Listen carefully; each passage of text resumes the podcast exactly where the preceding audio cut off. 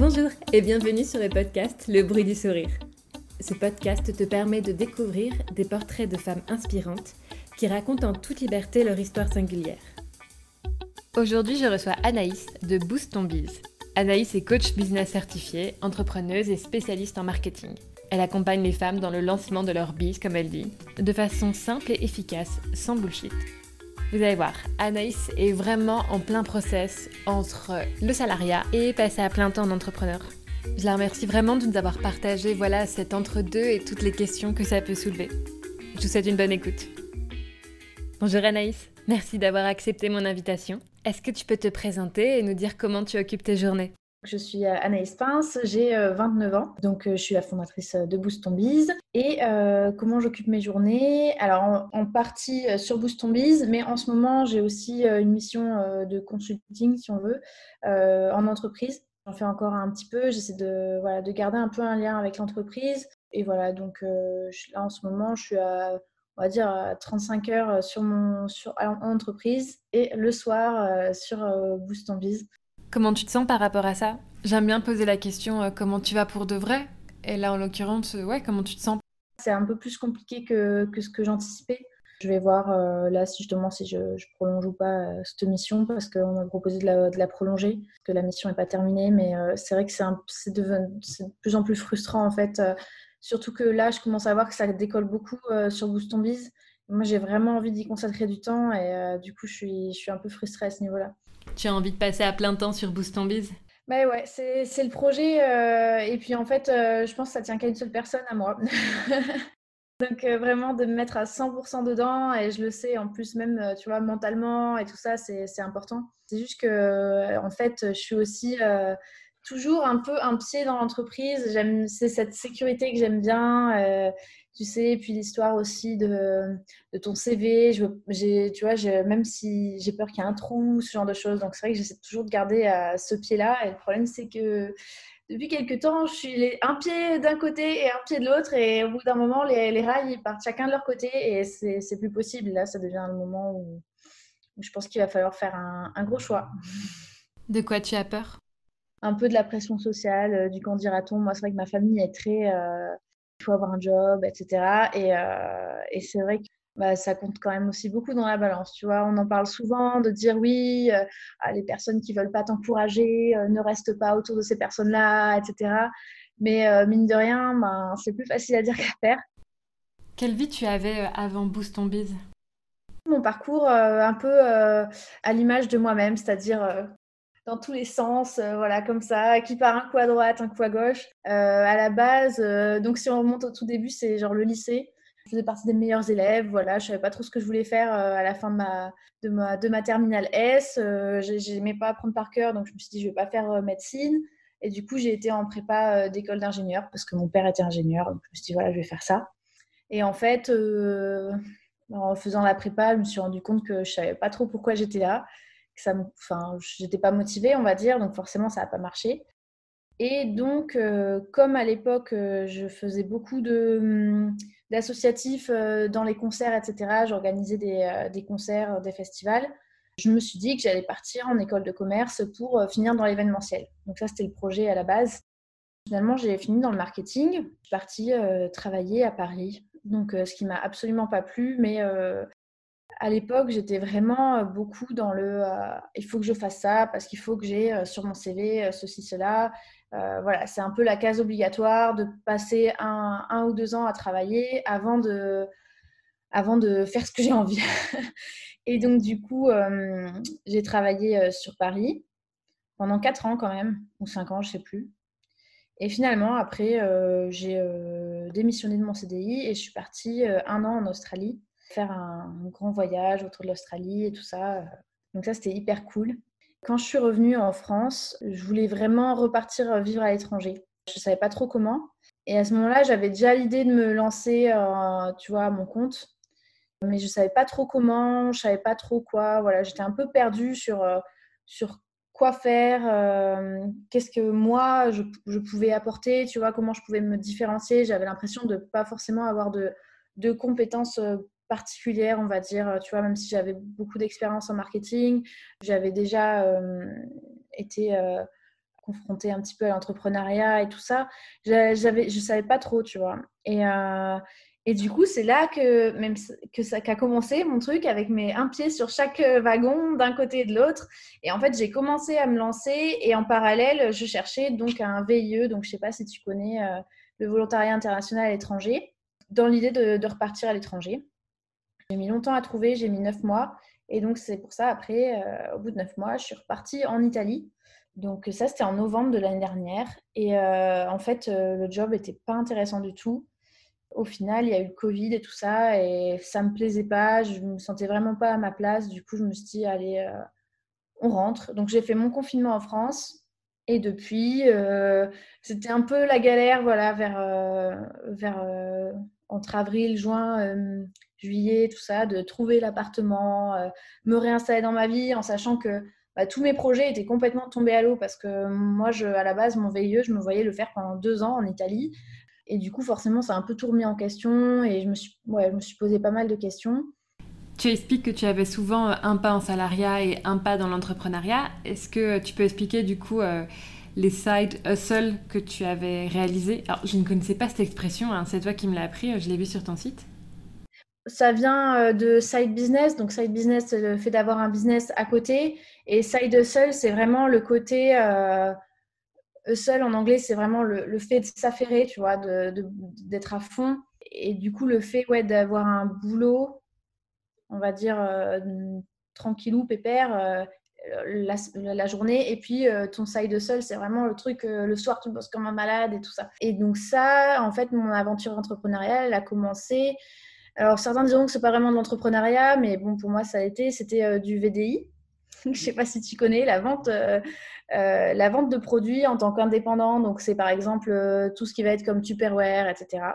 Ça c'est vraiment ce qui m'a introduit à, toute l'idée que en fait je pouvais travailler pour moi et que je pouvais bah, du coup un peu travailler comme je le sentais, mettre un peu mes règles et vraiment ouais, faire, euh, faire ce que je voulais et gagner ma vie comme ça. C'est vraiment, avant, en fait, j'avais euh, l'entrepreneuriat, pour moi, je me disais, bah, en fait, c'est pas pour moi, quoi. Je ne savais pas pourquoi, tu vois, mais je n'envisageais pas vraiment ça. Et puis, je suis tombée là-dedans et je me suis pris euh, goût pour ça parce qu'en fait, le VDI dans lequel j'étais, on avait énormément d'encadrement. Il y avait beaucoup, on travaillait beaucoup sur le développement personnel. Tu vois, on avait des appels avec ce qu'on appelle des leaders, donc en gros euh, des personnes qui sont euh, là dans, la société depuis plus longtemps que toi et qui vont vraiment te, qui te motivent. Donc c'était vraiment hyper enrichissant. Et donc ça, ce que, ce que je faisais à Paris, euh, à côté de mon job à, Paris. Et qui m'a aussi, parce qu'après j'avais ma propre équipe, je devais former les gens de mon équipe, et qui m'a vraiment donné en fait le goût bah, de former les gens et puis de les accompagner aussi, tu vois, de, de voir leur transformation. Pareil, enfin, en plus, la cible, c'était les femmes, puisque c'était du maquillage. Et euh, se créer un peu une vie différente. Et c'est là que je me suis dit, euh, en fait, ce qui me motive dans, dans ce truc-là, c'est pas les produits, même si j'aimais beaucoup. Euh, c'est pas la vente, c'est vraiment d'accompagner des, gens, de les former, de leur bah, inculquer soit les techniques de vente, soit leur, leur expliquer justement bah, comment faire leurs réseaux sociaux, comment vendre leurs produits, etc. J'ai commencé à voir aussi, tu vois, sur Facebook et tout ça, il y avait des, trucs sponsorisés pour des gens qui vendaient des formations, euh, comment faire ceci ou cela. Je me dis, bah, en fait, pourquoi pas moi? Je sais déjà faire tout ça, je euh, fais déjà des formations, euh, je juste que c'est réservé à mon équipe et c'est gratuit parce qu'ils font partie de mon équipe. Mais pourquoi pas moi? Et c'est comme ça que j'ai commencé à avoir ce projet-là. C'est de là qu'est né Boost ça part de cette envie-là? Pas vraiment, parce qu'en fait, euh, Boost c'était encore après, parce qu'à la base, à ce moment-là, je me suis fait accompagner. En fait, la personne, euh, la coach, euh, m'a plutôt orientée vers le fait de, de devenir coach, en fait. Donc, à la base, elle m'avait un peu orientée là-dessus, parce qu'elle me disait, oui, formation, etc. Le truc, c'est que si tu... Je sais plus comment on avait tourné ça, mais c'était que ben, si je n'avais pas encore beaucoup de clients, comment je pouvais vendre des formations, tu vois, c'était un peu et m'avait un peu dit que peut-être que ce qui était le mieux, vu que ce que j'aimais, c'était voir la transformation, c'était d'abord de travailler directement en face à face avec des gens pour mieux les connaître et ensuite, éventuellement, tu vois, commencer à vendre des formations et tout ça. Et c'est vrai que sur le coup, euh, je m'étais dit, bah oui, euh, effectivement, euh, parce que j'avais un peu ce, comment on appellerait ça maintenant, tu vois, pas le syndrome de l'imposteur, mais vraiment de me dire, effectivement, elle a raison, les formations, oui, ok, je peux sortir une formation, comment faire ceci, mais j'ai aucune preuve que je l'ai déjà fait ou que quelqu'un l'a déjà fait, tu vois, et c'était un peu cette espèce d'engrenage, pour commencer, il faut avoir commencé, sauf que je peux pas avoir commencé tant que j'ai pas commencé, enfin, tu vois, et donc j'ai commencé comme ça, j'ai passé une certification et j'ai commencé à accompagner quelques personnes. Et en fait, c'est vrai que j'aime bien, mais ce n'était pas ce qui me passionnait, tu vois. Et euh, moi, j'avais toujours cette envie de parler stratégie, de parler marketing et tout ça. Et pour moi, c'était vraiment un, un, accompagnement totalement différent, tu vois. Et donc, du coup, je me suis dit, bon, bah, c'est bon, j'en ai marre d'avoir cette frustration. Je lance Boost ton bise. Voilà. C'était une longue tyrannie, euh, tirade, pardon, désolée. je sais pas si c'était un lapsus ou pas, mais. c'est intéressant. Je pense que je vais le garder. du coup, Boost ton bise est né quand exactement? En juin ou en juin ou en juillet de l'année dernière, de 2019. Moi, ce que j'aime beaucoup euh, sur euh, ton Instagram, c'est la philosophie euh, que tu as écrit, comme quoi c'est zéro bullshit, zéro culpabilité pour monter un, business simple. Et je me suis dit, tiens, c'est intéressant. Est-ce que pour toi, on trouve sur Internet trop justement de conseils culpabilisants? Ouais, c'est ben, en fait, c'est pour ça vraiment que j'étais partie sur cette, cette phrase d'accroche c'est que je me suis rendu compte qu'il y avait effectivement beaucoup, beaucoup de messages très culpabilisants et qui n'étaient pas forcément euh, euh, dans cette volonté, tu vois, d'être culpabilisant. Et même euh, moi, des choses que, tu vois, que j'aurais lues à un moment et qui, allaient m'allumer le feu aux fesses, et ben en fait, peut-être que trois mois plus tard, ça allait vraiment me, plus m'enfoncer et me dire, ah ouais, ben effectivement, je suis nulle ou je suis pas capable, etc. Et je trouve que c'est toute la difficulté, c'est qu'il y a certains messages qui sont bon, qui sont euh, volontairement euh, un peu à, remuer des choses. Et c'est bien, mais en même temps, bah, tu peux avoir euh, le côté inverse. Tu peux avoir des messages qui vont être hyper motivants pour certaines personnes et pour d'autres, bah, ça, va, les enfoncer. Tu vois, par exemple, typiquement, tu vas avoir des personnes qui vont dire Ah ouais, mon business, il est à moins de deux mois. regarde comment j'ai déjà généré 10K en l'espace de deux mois, etc tu vois, ça, à la base, bah, tu te dis, ouais, effectivement, c'est motivant, c'est censé être un, tu vois, un truc qui va te dire, ouais, putain, elle, est, elle, est, elle est, capable de faire ça.